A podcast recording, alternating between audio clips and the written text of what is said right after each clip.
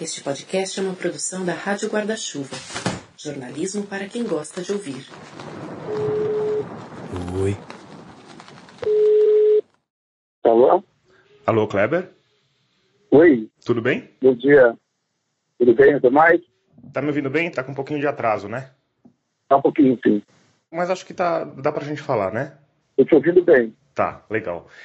É, eu queria começar, Kleber, pedindo pra você se apresentar pra quem não te conhece. Você é uma pessoa bastante famosa, né?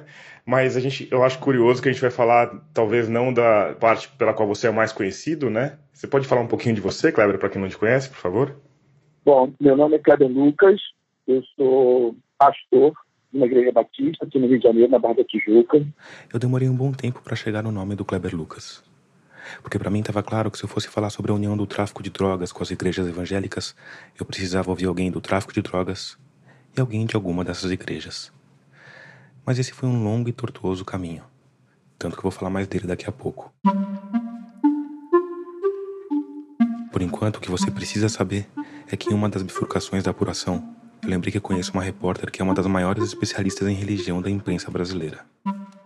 Ana Virgínia Balucier, da Folha de São Paulo. Carioca ainda por cima. Eu mandei uma mensagem, ela me respondeu no ato, e o que é melhor, por áudio. Cara, então, eu não sei se eu vou conseguir alguém com propriedade que fale com conhecimento de causa e tal, enfim. porque tava com a filhota no colo. Opa! Ah, tá bom, já vou. Aí ela começou a me mandar nomes. Vários nomes. Eu fui jogando no Google, olhando o currículo, procurando algum áudio ou vídeo para ver como a pessoa se saía falando e finalmente escrevendo pros que passavam na peneira. Mas os evangélicos, ao que parece, não gostam muito de falar com a imprensa. Um primeiro pastor não me respondeu. Outro disse que não se sentia vontade, mas me passou o contato de um terceiro que disse não, muito obrigado. Mas ele também me passou outro contato de outro pastor. E assim foi até que lá pelo quinto ramo dessa árvore genealógica do WhatsApp ungido, alguém me passou o telefone de um tal de Kleber Lucas. Eu, fechado que sou na minha bolha agnóstica, nunca tinha ouvido falar no Kleber Lucas. Mas de novo, joguei no Google e a minha bolha agnóstica explodiu.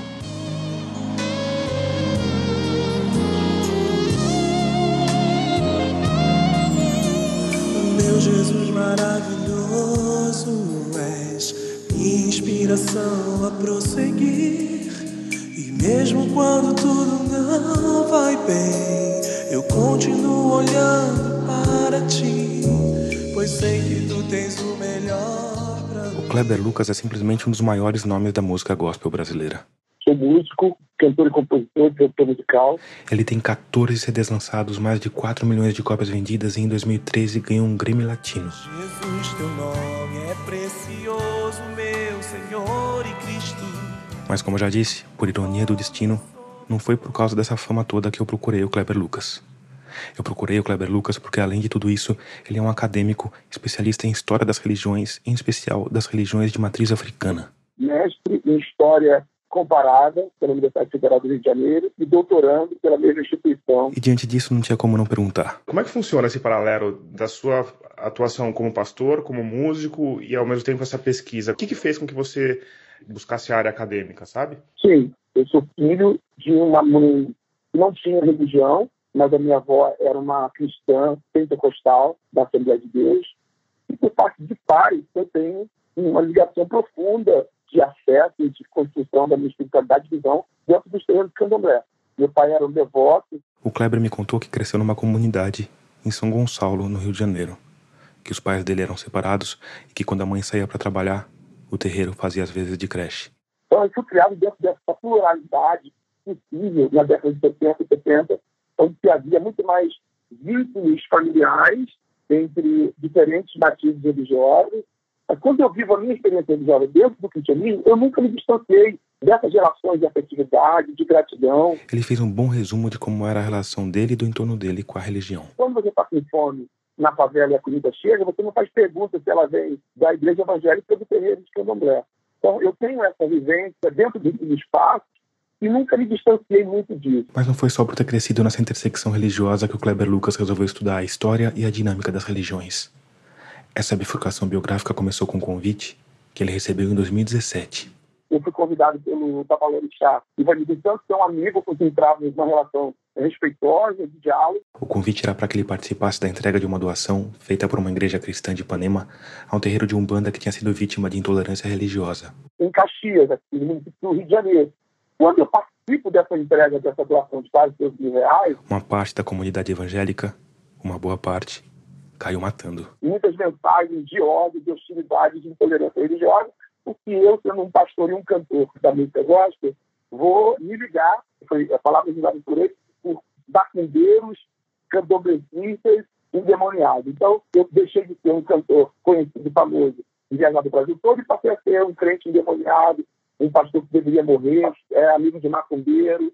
Isso implicou em cancelamento de agenda, movimento de WhatsApp de grupos religiosos, dizendo não convidem o Kleber Lucas para estar nas programações porque ele foi no terreiro, ele está dando dinheiro para macumbeiro, essas expressões assim. Segundo Kleber, além desse linchamento virtual, que obviamente atingiu em cheio canais de divulgação como o YouTube, o Facebook e o Instagram, boa parte das lideranças evangélicas também viraram as costas para ele.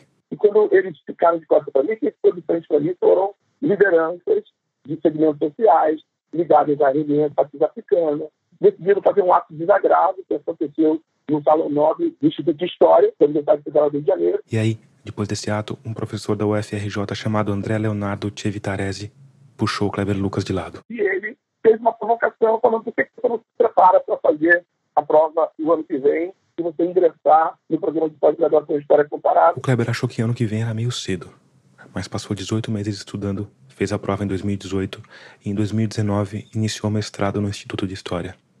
A partir daí, ele passou a investigar mistérios tipo: de onde nasce esse ódio, de onde vem tanta intolerância, de onde é, emerge tanta força assim, do movimento hostil no Brasil.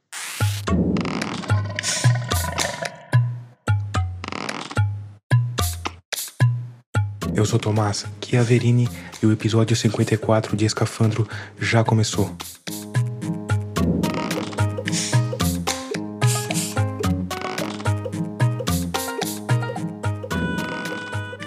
Ele é a segunda e última parte desse mergulho em que a gente está falando da união entre a fé religiosa e o tráfico de drogas. Antes de adiante, como de costume, eu preciso te lembrar que a Rádio Escafandro é mantida única e exclusivamente por uma parte dos ouvintes que colaboram financeiramente com o projeto.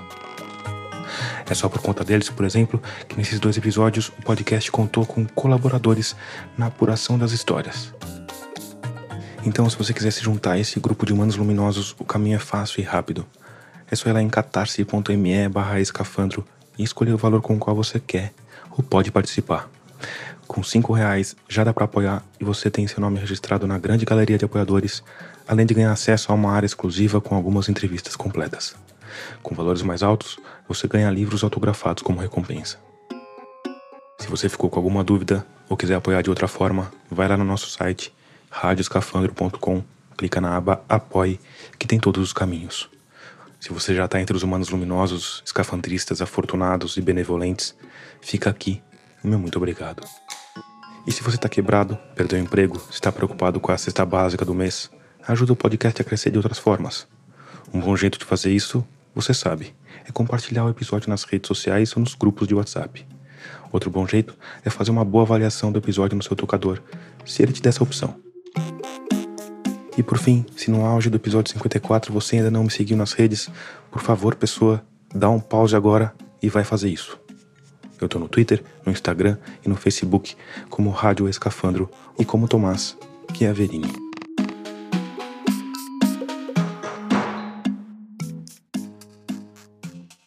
A resposta para aquela pergunta sobre as origens da intolerância religiosa, como costuma acontecer nas respostas que você encontra por aqui, é complexa, multifacetada e subjetiva. Mas uma coisa é certa. Você não pode pensar em intolerância religiosa sem considerar um histórico de seres humanos escravizados no Brasil, de identidades furtadas, de histórias marcadas por um, histórico de, de escravidão.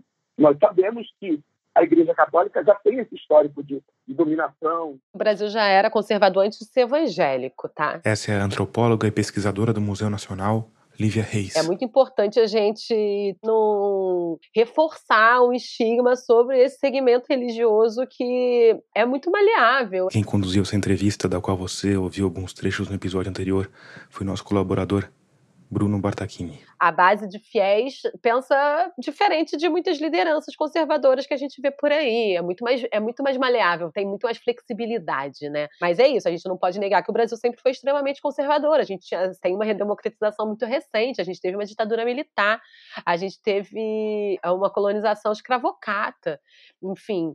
E isso significa a negação de direitos a determinados corpos, a determinadas pessoas. Então, os missionários chegam do sul dos Estados Unidos. Essa é a jornalista e pesquisadora do Instituto de Estudos da Religião, Magali Cunha.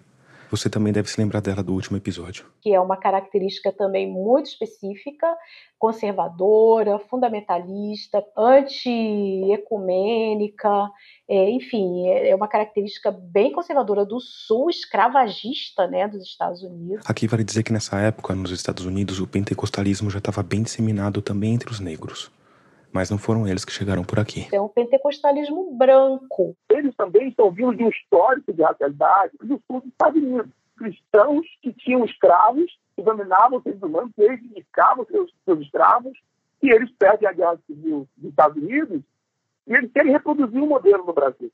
Eles estão vindo para o Brasil para reproduzir o um modelo. Estão, chegam no Brasil totalmente destruídos financeiramente, querendo reconquistar suas fortunas, e suas ideias são ideias de racialidade. E a referência que ele tem é de mão de obra escrava. Por isso vem para o Brasil, o Império, que tinha escravos, e eles, e eles escrevem cartas e documentos dizendo nós, aqui no Brasil, não precisamos nos envolver com política porque temos escravos igual éramos antes aí nos Estados Unidos. Então, a intolerância está diretamente ligada a ideia de racialidade. É uma religião pautada pela negação do outro. Magali Cunha. É a negação dos santos populares das igrejas católicas. Lívia Reis. É a demonização das entidades de matriz africana para falar, não, tudo isso aqui é demoníaco e o demônio precisa ser expulso da sua vida para que a sua vida prospere. Então é encontrando esse nicho, dialogando dessa forma que as igrejas neopentecostais começam a crescer. Mas de formas mais ou menos diretas, essa demonização sempre aconteceu. O que, o que as igrejas neopentecostais fizeram foi dar nome à coisa, né? Não é que é pecado, é demônio. A gente precisa expulsar esse demônio daqui. E não é à toa que hoje a gente vê esse, esses crescentes casos de violência, intolerância religiosa contra terreiros, né? E aí, em cima de tudo isso, tem aquela lógica neoliberal, transbordante de individualismos e meritocracias. É aquela coisa assim, a gente precisa disputar isso aqui. Como é que a gente disputa, né? A gente precisa encontrar alguém para demonizar. E começou a fazer muito sentido, né?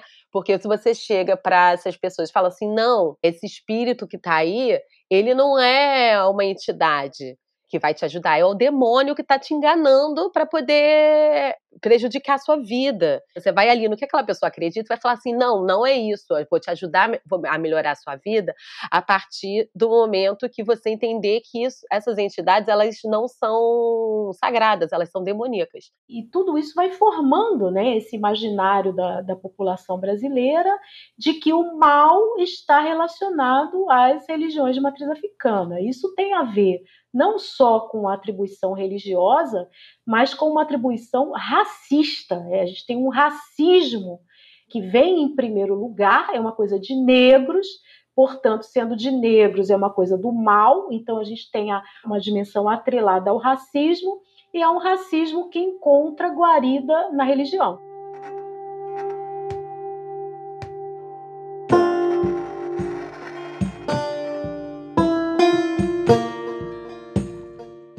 na década de 70, no final da década de 70, você vai ter outros movimentos vão crescer, que vão aparecer, e o que mais evidencia isso aí vai ser a Universal. Porque cresce muito, tem mídia, tem rádio, tem televisão, e aquilo começa a ser interessante não apenas para esse segmento novo, mas muitos movimentos históricos começam a aderir a esse movimento.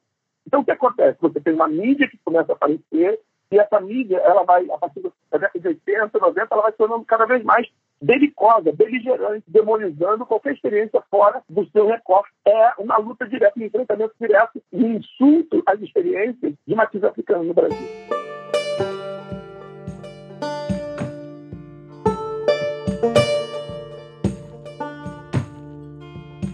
E Kleber, eu acho que uma das coisas mais surpreendentes e estranhas que tem nesse movimento todo é a relação da religião com o tráfico de drogas, né? Por que, que isso está acontecendo? Por que, que a gente está vendo cada vez mais traficantes se tornando evangélicos? É, esses traficantes, eles não são da igreja.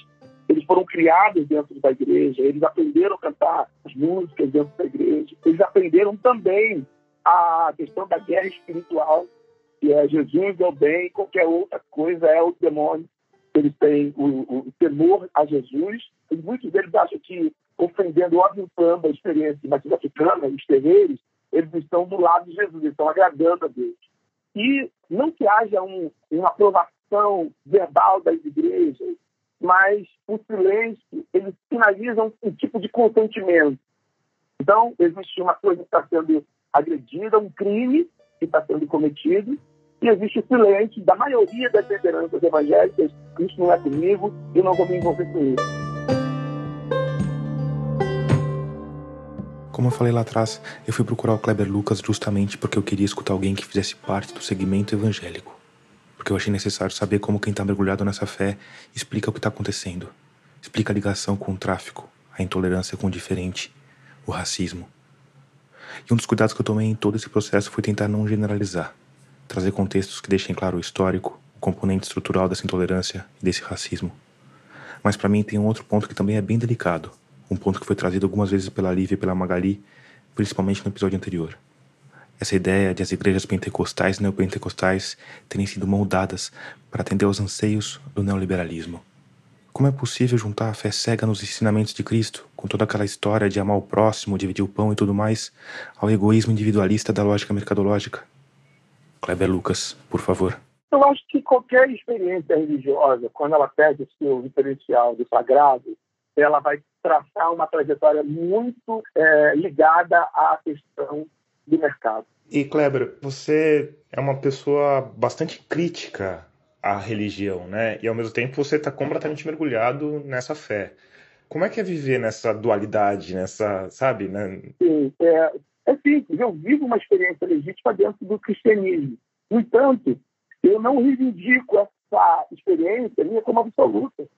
Eu consigo dialogar com outros espaços, com outras lideranças que vivem igualmente suas experiências religiosas. Eu não acredito de jeito, de forma alguma, que a experiência religiosa só pode ser legítima dentro do cristianismo. Então eu consigo conviver bem com isso, eu consigo identificar, inclusive, esse cristianismo que é supremacista, que é branco, que é racista, que tem uma teologia de exclusividade de experiência, que tem uma, experiência, uma, uma teologia ou uma, uma visão do sagrado que é profundamente ligada às ideias de embranquecimento no Brasil. Eu consigo fazer denúncia dentro desse espaço. Porque se eu deixasse de viver minha experiência do sagrado dentro do cristianismo, eu teria perdido a oportunidade de estar fazendo, de estar tendo uma diferença.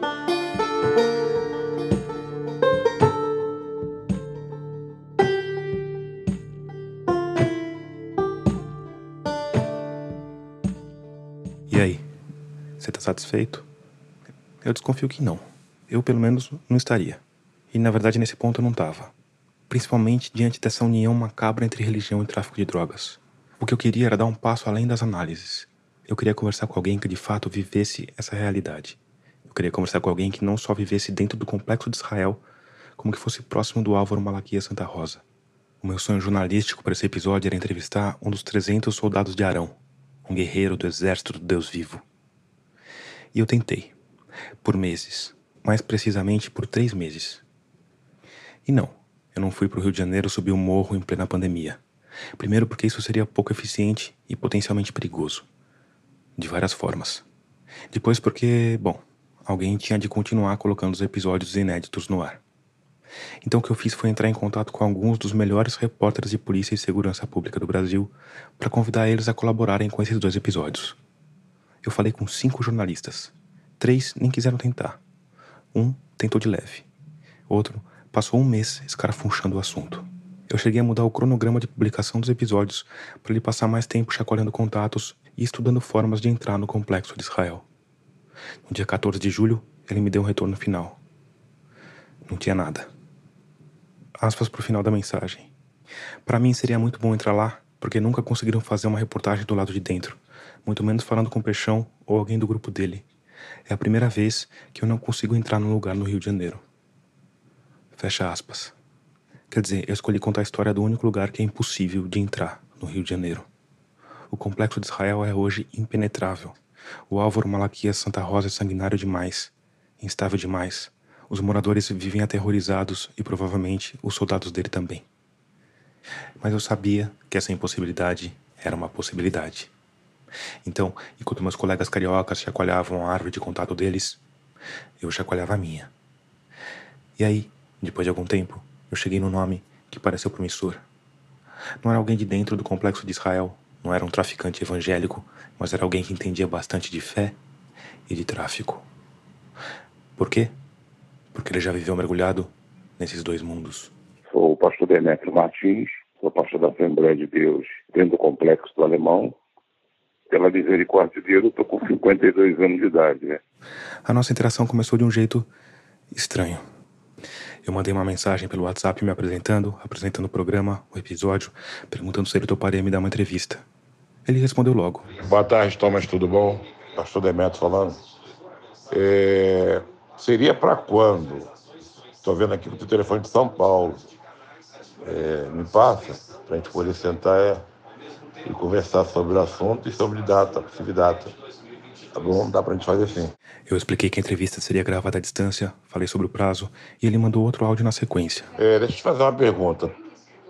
Como é que vocês trabalham quando vocês fazem esse trabalho? Com... Como é que funciona isso? É, em questão também se tem algum benefício é, financeiramente falando. Depois tu me passa para mim. Eu respondi que não costumava pagar por entrevistas e que o benefício de aparecer num episódio de Escafandro, se houvesse algum, não era financeiro. É, Thomas, boa tarde. Eu vou ter que parar um pouco de gravar aqui agora, porque eu vou fazer uma fisioterapia aqui, certo? Eu fiz essa pergunta porque eu peço uma ajuda, não estipulando o valor, e não que seja uma questão é, obrigatória, porque eu utilizo uma cadeira de roda motorizada e a manutenção dela é muito cara. Então, é, qualquer valor. Meu primeiro impulso foi fincar pé. Pagar entrevistados é uma prática condenada por 10 entre 10 manuais de boas práticas jornalísticas. Mas aí eu fiquei encarando a tela verde do WhatsApp e fui percebendo que essa troca de mensagens que você ouviu, que essa ideia de cobrar pela própria história, estava escancarando muito do que a gente vem falando desde o episódio passado.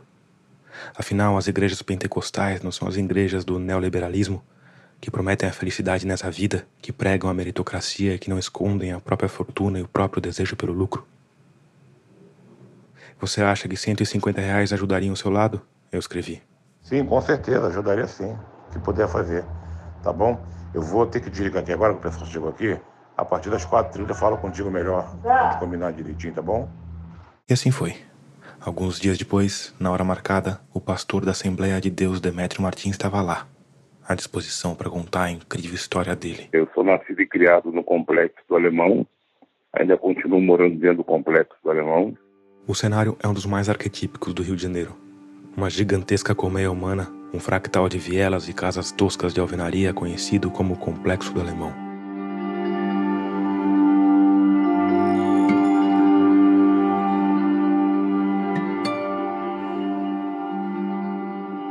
E o Demetrio Martins foi puxar o primeiro fio da história lá em meados da década de 1980. Com 14 para 15 anos eu comecei usando drogas, me prostituindo, indo para os bailes funk. Então eu comecei com bebidas, após a bebida numa festa, fazendo cigarro de maconha junto com os amigos, entre aspas. E um tempo depois também comecei a usar a cocaína. Demetrio me contou que ainda muito novo ele virou líder de um grupo chamado Comando. Um grupo muito grande, porque o complexo do Alemão é muito grande. Se você pensou em tráfico de drogas, Comando Vermelho e coisas do tipo, você errou.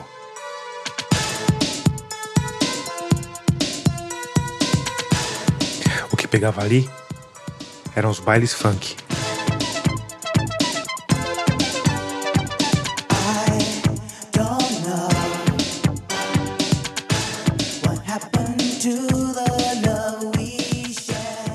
Dentro dos bailes funks, havia sempre uma disputa, uma espécie de um campeonato da maior galera, a galera que gritava mais alto.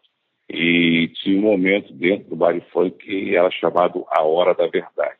Era quando os seguranças dos bailes funk se afastavam. E os vários grupos das várias favelas do complexo basicamente saíam na porrada.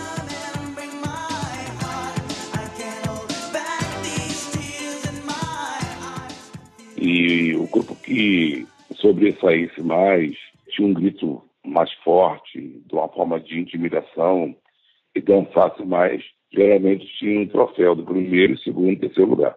Só que, segundo Demétrio, o grupo comandado por ele era muito grande, tipo 300 pessoas. Isso trouxe é, aos olhos dos traficantes um certo tipo de temor de uma rebelião, de tomar a própria comunidade, que não era esse pensamento. Nosso pensamento era se divertir, era tomar nossa bebida, era ter nossas mulheres, era usar nossa droga, dançar, depois ir embora para casa. Ficava dois, três dias fora de casa. E nisso houve uma certa ameaça do tráfico para que a gente viesse parar com isso. Só que a gente não paramos com isso. Aí, no domingo à tarde, Eu estava embaixo, num lugar chamado Areal, que é o centro, ali é o centro de todo o complexo alemão. E tinha um amigo, esse amigo ele tinha 17 anos na época. E ele disse para mim que ele ia tomar um banho, ele ia subir o morro, ele ia tomar um banho, ele ia trocar de roupa para quando fosse sete horas, toda a galera iria se reunir. E a gente, nesse dia, a gente ia para um baile da quadra do Paranhos, que fica na rua Paranhos. eles se despediram. O amigo do Demétrio subiu o morro, mas nunca conseguiu chegar em casa. E o Demétrio começou a desconfiar que alguma coisa estava errada, quando, em vez de descer o amigo, desceu um traficante. E me chamou no canto da parede para conversar. A primeira coisa que eu observei foi na cintura dele. Ele estava com duas pistolas, estava bem nervoso. E quando eu cheguei próximo dele, ele falou comigo assim, ó, teu amigo está morto na mata. E à noite ele queria tacar fogo no corpo dele, eu fiquei assustado, ação. O coração primeiro forte, a perna tremeu. E ele começou a trazer um detalhe. Enquadraram ele, algemaram ele, levaram ele para um alto, espancaram ele e depois tiraram a vida dele. Depois que eles fizeram isso, eles arrastaram o corpo dele para o matagal. Ele vinha esperar anoitecer. Existe um nome aqui no Rio de Janeiro que quando o corpo é queimado, fala-se que vai levar para o micro-ondas, coloca pneu, coloca dentro do latão da cidade de. O motivo, segundo esse traficante, era que tinha sumido uma carga de cocaína de uma das bocas de fumo.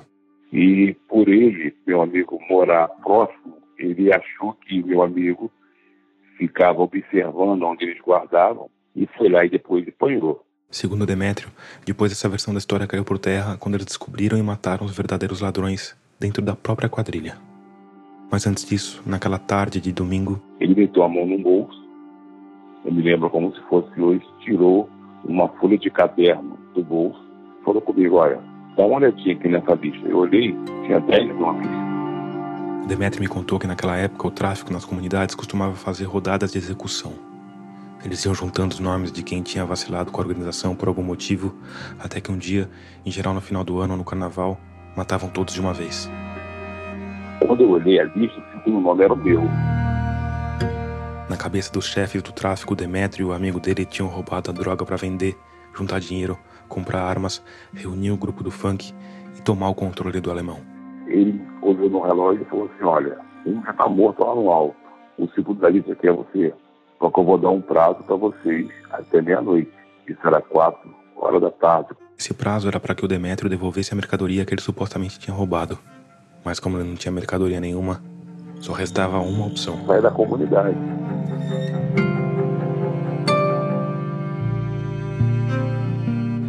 Só que agora entra a área espiritual, né?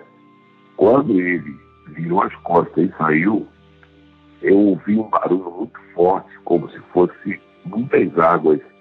É uma sensação quando você vai para uma cachoeira e as águas correntes estão passando. O Demétrio contou que naquele dia nos dias anteriores não tinha chovido, então não tinha água correndo numa galeria ou coisa assim. E eu olhei para trás. Quando eu olho para trás, eu não via nada, mas eu continuava ouvindo o barulho.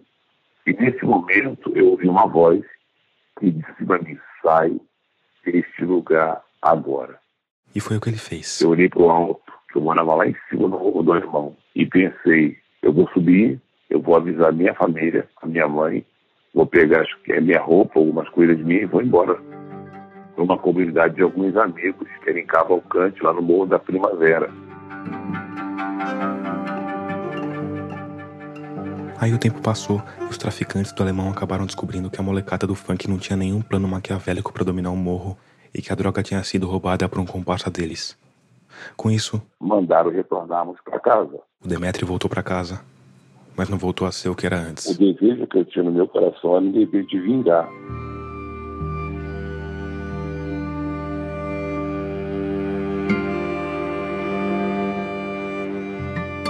Estava esperando uma oportunidade. E nessa oportunidade surgiu um homem que hoje ele é morto. Um homem chamado Orlando da Conceição, mais conhecido como Orlando Jogador. Ele foi o maior líder do Comando Vermelho no Rio de Janeiro. Ele foi nascido e criado no Morro do Alemão e houve uma época que ele estava preso. Nessa época, começo da década de 1990, o Orlando Jogador perdeu o domínio do alemão. Tanto que quando ele saiu da cadeia, não voltou direto para o morro. Ele vai para o morro próximo, chamado Engenho da Rainha. Então ali ele começa a se erguer novamente. Então o que, que eu faço? Eu saio do alemão e vou para o morro do Engenho da Rainha. Eu fui formar com ele, então fui trabalhar com ele no tráfico. E no morro do Engenho da Rainha eu cheguei a ser soldado do tráfico, depois eu cheguei a ser segurança pessoal dele, depois eu cheguei a ser gerente de quatro bocas de fumo. Mas o objetivo do Demetrio Martins não era só ascender no tráfico de drogas. E o objetivo do Orlando Jogador não era só dominar o morro do Engenho da Rainha. O objetivo deles dois era obter vingança contra os traficantes do complexo do Alemão. E ele prepara uma entrada para entrar no complexo do Alemão, tomar tudo e fazer do complexo do Alemão o quartel-general do Comando Vermelho.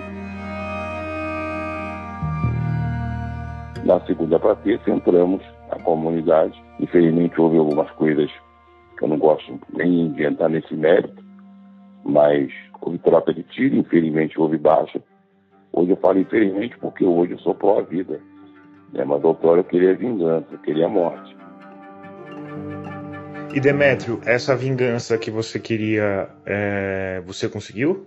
Sim, consegui porque as pessoas que fizeram aquilo com o meu amigo estavam nesse meio, tombaram, outros fugiram. Então conseguimos se vingar, conseguimos tomar a comunidade e aí diretamente, então, assumir mesmo que era traficante e coisa trabalhar no tráfico. Quando Orlando Jogador retomou o controle do complexo do Alemão, o Demetrio se tornou o número 2 do Comando Vermelho e passou a gerenciar 25 bocas de fumo. Quantas pessoas trabalhavam nesse esquema? Naquela época era assim, em cada boca de fumo havia dois vapores. O vapor é aquele que vende a droga. Então ficava em cada boca de fumo dois, com três seguranças, pessoal e os soldados que ficavam circulando a comunidade, fazendo aquela ronda. E nas entradas da comunidade tinha os olheiros, que era o chamado fogueteiro, com radinho. Isso daí deve dar o quê? Umas 200 pessoas na organização inteira? Não, tinha mais. Dava quase 400, porque o complexo do alemão é um complexo gigantesco. Então, de repente, o Demetrio se viu no segundo posto desse negócio milionário, mantido por um exército de 400 homens, dominando um território gigantesco.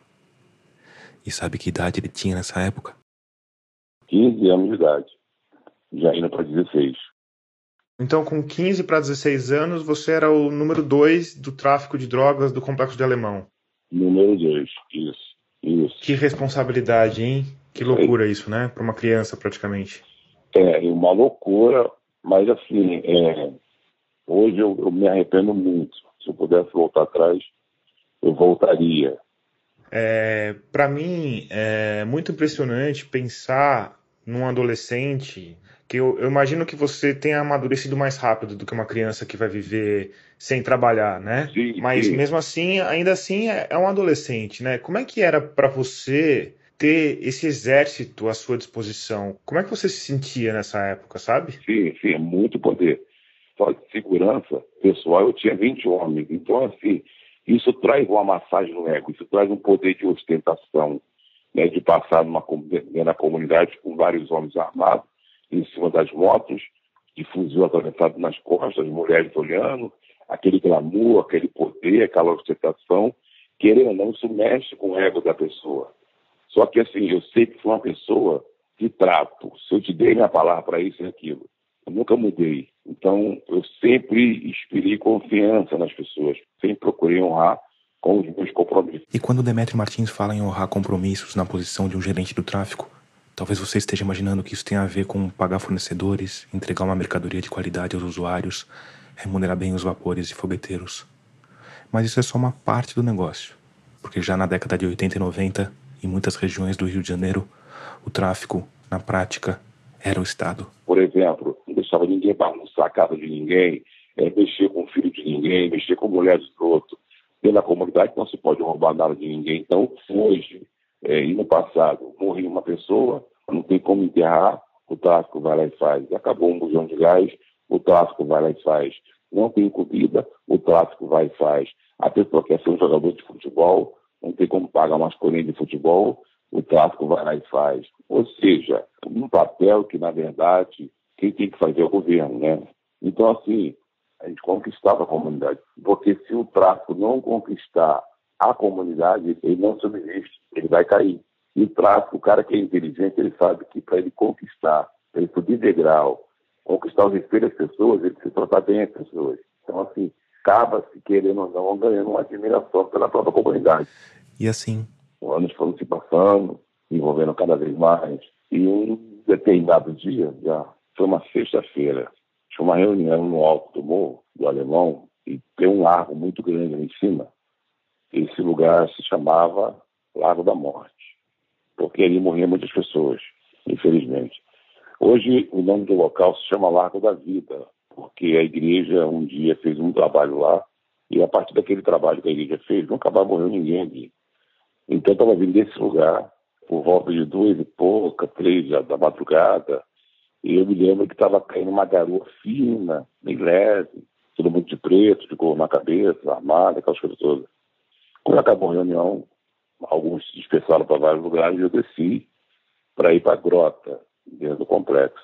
Eu entrei numa viela, e quando eu entrei nessa viela, era uma viela reta, de cena, uma escada, mais ou menos aqui, uns 20 ou 30 metros, mais ou menos, eu vi um homem, um homem sozinho. Ele estava de gravata com blusão, calça social, sapato e um, um objeto na mão que depois eu identifiquei que era uma Bíblia era um crente, era um homem de Deus. E como a viela era bem estreita, e como Demétrio estava acompanhado de um bando de homens armados até os dentes. Eu pensei comigo assim: primeiro o bonde desce e depois ele sobe. Mas aquele homem pensou diferente. Ele continuou subindo. Me lembro que ele estava cantando o hino da igreja. E aí ele parou na minha frente, tipo, não deixando passar.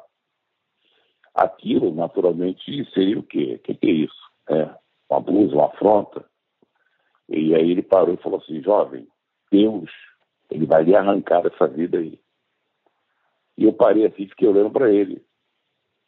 Ele falou comigo assim, essa arma que está nas suas mãos, ela só pode tirar a vida se Deus permitir.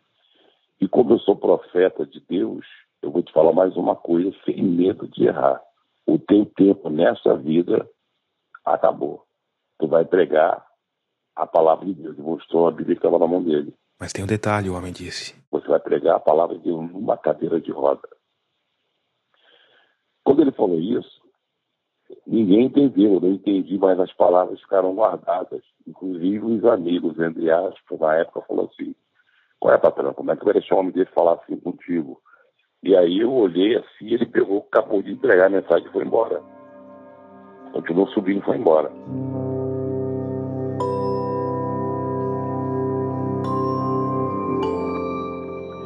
Passou um tempo. Alguns meses depois, em outro lugar do Alemão, o Demetrio estava descendo outra escada, cercado pelo mesmo bando de seguranças armados. Eu me lembro a data, 4 de julho de 92.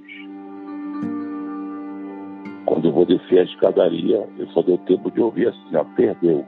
Nesse perdeu... Veio a primeira rajada, disparada por alguém no nível mais baixo. Quase que me pega de frente. O Demetrio e os homens dele se espalharam. Cada um cai para um canto. começou um tiroteio. E os tiros não vinham só de baixo, vinham de cima também. Então já tinha alguém em cima da laje. Como chegaram ali, isso aí até hoje ninguém sabe.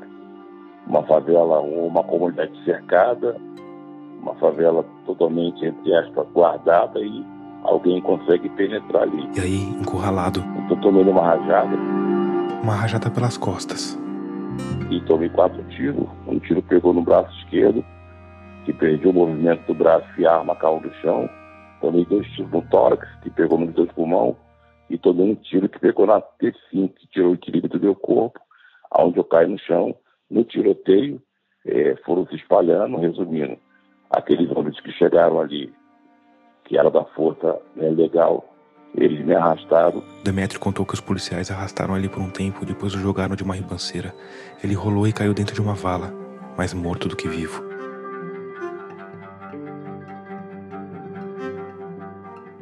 Nesse período que eu tô caído na vala, eu tô sentindo um frio muito forte. Tô tentando respirar, mas tô sentindo uma friagem fora do comum. Um frio que nunca senti na minha vida. Então já era morte mesmo. Aí é uma questão de crer ou não crer. É, eu saí de dentro do corpo. Quando eu saí de dentro do corpo, eu vi meu corpo no chão. E aí os olhos abertos, muita lama, sangue. E aquele, a, aquela batalha, que hoje eu entendo que era uma batalha espiritual. E aí eu, eu ouvi uma voz quando o próprio Deus falou comigo. Eu tenho uma obra na sua vida. Foi a voz que eu ouvi. E quando eu vi, eu voltei para o corpo. E quando eu volto para o corpo, eu estou achando que dá para levantar, estou achando que dá para me movimentar, mas o braço não mexe, perna não mexe, cabeça não mexe. A única coisa que mexia eram os olhos. E eu consigo ouvir nitidamente o tiroteio na comunidade, a bala está comendo, era a polícia entrando, e aí eu consigo ver nitidamente um portão que abre. Eu só conseguia ver os pés descalços e vi que a pessoa estava com uma roupa, era uma calça comprida, eu não conseguia ver para cima. E detalhe, dentro de uma comunidade de um tiroteio, ninguém sai para fora. Mas essa pessoa saiu, foi até onde eu estava caído. Ele meteu a mão por debaixo na minha cabeça e foi virando meu corpo assim, de da bala, foi me tirando. E nisso, quando eu olho, o mesmo homem que pregou para mim no meio do caminho, naquele dia da escada, é, é, ou seja, o complexo do Alemão tem 44 entradas e saídas. O complexo do Alemão pega o bairro do Engenho da Rainha, Inhaúma, Bom Sucesso, Ramos, Olaria, Penha, Vicente de Carvalho. Eles poderiam ter me jogado em qualquer outro lugar, mas por que, que me jogaram ali? Essa é a pergunta. Na porta de uma pessoa que pregou dizendo que eu iria ser um pregador da palavra de Deus, mas numa cadeira de roda. E aí? Quando ele começou a pedir socorro, a pedir ajuda, o tiroteio não estava mais naquela, naquele lado ali, estava mais para o outro lado. Então os moradores ali juntaram, me pegaram, me colocaram no carro, não pergunte como, passaram comigo pelo cerco policial que estava lá embaixo, e aí me levaram para um hospital em Monsanto. Quando foi por volta de nove da manhã, isso já minha mãe, minhas irmãs, as pessoas me contaram isso depois. Aí ela subiu e falou, teu filho, clinicamente falando, já era, eu não tenho o que fazer. Mas nessa hora, segundo Demétrio, aquele mesmo homem se juntou com alguns fiéis. E foram pro templo e começaram a orar em meu favor. E depois de um tempo? Segundo o que eles relatam, que no hospital eu comecei a dar sinais de vida. Então, foi um, um tumulto grande no hospital, dizendo que eu estava vivo, que tinha como fazer alguma coisa, que me levava de um lugar para outro. Conseguiram estabilizar a situação. Nove dias depois eu acordo, eu estou sem saber onde eu estava, eu estou enfiado na, no tórax, que era um dreno, um aparelho respiratório enfiado pelo nariz, mas aí sem entender. O Demétrio Martins passou por várias cirurgias e nunca mais conseguiria andar, mas estava vivo. Depois de ouvir a história toda, eu perguntei para o Demétrio sobre o complexo de Israel e sobre esse fenômeno mais amplo da união entre tráfico de drogas e fé evangélica. Isso aí não existe. Isso não, não, não pode existir. Ou você é luz ou você é treva. As pessoas que realmente são convertidas, são transformadas por Deus. Eu conheço N pessoas se você quiser, foram gerentes, foram soldados, foram donos de favelas, foram milicianos, entendeu? Hoje são pessoas transformadas e convertidas que largaram tudo. Então, o, o que acontece no pensamento de algumas pessoas dessas, que na verdade são minorias.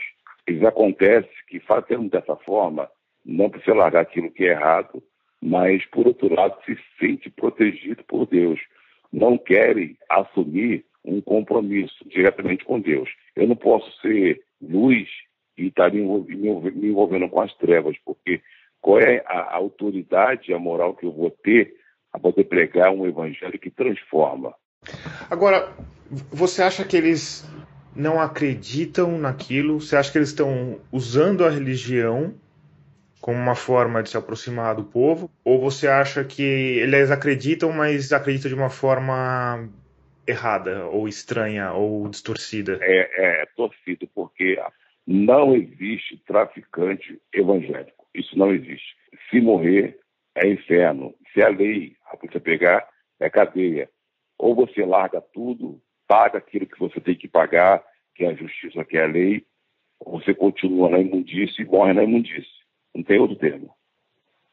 E Demétrio, como é que você vê essa relação dos evangélicos com as religiões de matriz africana? O que, que você pensa sobre isso?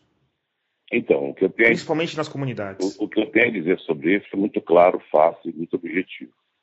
Primeiramente, só existe um Deus. É, nós, os evangélicos, respeitamos todas as religiões. Muitas das vezes, as pessoas, alguns mal informado quer torcer essa situação para colocar um atrito, uma guerra, um problema entre as religiões. Nós amamos, é, e aí podemos até expandir, amamos os homossexuais, amamos os espíritas, os católicos, umbandistas, amamos os muçulmanos. Então, assim, nós os evangélicos, que temos um conhecimento pleno da verdade da palavra de Deus, sabemos que tem que ter tolerância, tem que ter respeito, se você quer ser um católico, você quer ser um espírita, um bandista, nós temos que respeitar. É, Agora, eu entendo que assim existem pastores diferentes entre si, existem interpretações diferentes de uma mesma religião. Agora, a perseguição a, a terreiros tem sido feita em nome do evangelho, certo? Sim, sim. Como é que você sim. vê essa, essa questão? Porque tem, tem pastores que acham. Quebrando, é, traficantes que vai lá em, num terreiro espírita, vai lá e quebra as imagens, quebra o altar. E quebra em nome da, da igreja evangélica, certo? Não quebra em nome do tráfico de drogas, né? Quebra em nome da igreja evangélica, quebra em nome de Jesus, totalmente errado. Eu não sei você, mas nessa hora, ao ouvir os rodeios do pastor Demetrio Martins, eu me lembrei do delegado Marcos Amin no episódio anterior. Porque aqui, assim como no fim do episódio 53, eu também tenho a impressão de que o Demetrio sente que está entrando num território perigoso e ele começa se saindo bem, numa fala que é claramente política. Um ato que é inaceitável, não aceitamos tais práticas. Aí ele meio que entra num círculo vicioso. É, condenamos tais práticas. É, isso é totalmente errado. Está fora, isso não existe. E ele poderia ter parado por aqui. O dia estava ganho. Mas ele foi adiante. Porque um sujo, é, por exemplo, então se eles acham que a religião africana, é, o candomblé, o espírita, o da Umbanda, o da Quimbanda, é errado e eles querem usar de violência, até matar, expulsar, quebrar o nome de Jesus, então é um sujo falando mal do mal lavado. Ninguém tem esse direito de invadir espaço de ninguém, quebrar imagem de ninguém, ninguém tem esse direito. Aqui eu fiquei na dúvida e acho que você também ficou. Ele está mesmo pegando esses dois grupos, de um lado os traficantes, do outro os adeptos de religiões não evangélicas, e juntando no mesmo bolo de humanos sujos e pecadores, daqueles que cedo ou tarde vão queimar no fogo do inferno pelo simples fato de não serem evangélicos? A resposta veio na sequência. A Bíblia é bem clara, João capítulo 16, versículo 7, versículo 8. Quem convence o homem do pecado, da justiça e do juízo é o Espírito Santo de Deus. Ou seja, Sim, são todos pecadores. A única ressalva do pastor é que cabe a Deus, e não aos traficantes, punir aqueles que não sejam adeptos das igrejas do segmento evangélico. No momento que eu estou aqui falando contigo, Eu decidi ser um servo de Deus, um evangélico. Não foi alguém que veio aqui do meu ouvido, alguém que me convenceu a ter que ser pastor, ter que ser crente, até porque se eu não quisesse ser, eu não seria.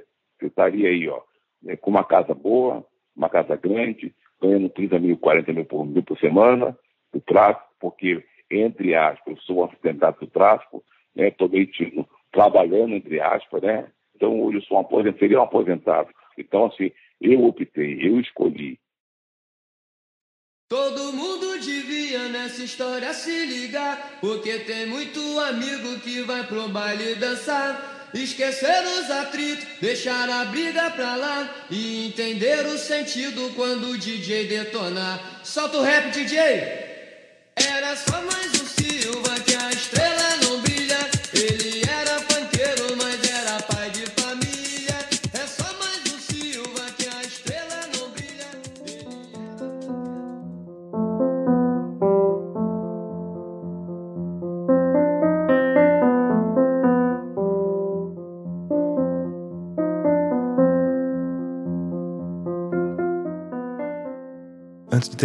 eu quero te dar aquela diquinha básica de podcast. Eu quero te falar sobre o Afluente, nosso parceiro recém-chegado na Rádio Guarda-Chuva, a primeira rede de podcasts jornalísticos do Brasil.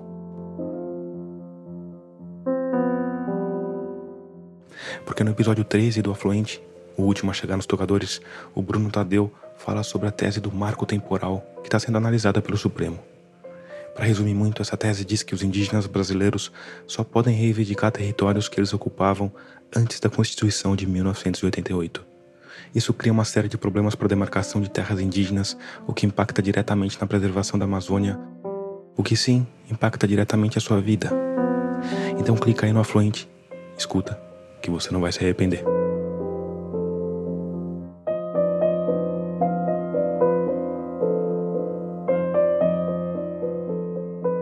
Aqui o episódio 54 de Escafandro. A pauta e a produção em São Paulo foram feitas por mim e pelo Bruno Bartachini. A trilha sonora tema é do Paulo Gama. A mixagem de som do Vitor Coroa. As trilhas incidentais são da Blue Dots. Eu sou Tomás Chiaverini e concebi, roteirizei, editei e sonorizei esse episódio.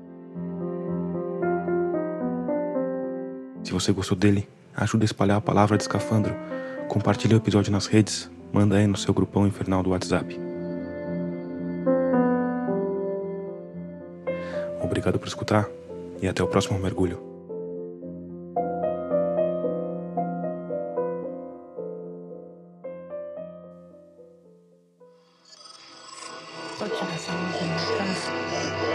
Esse podcast é apresentado por b9.com.br.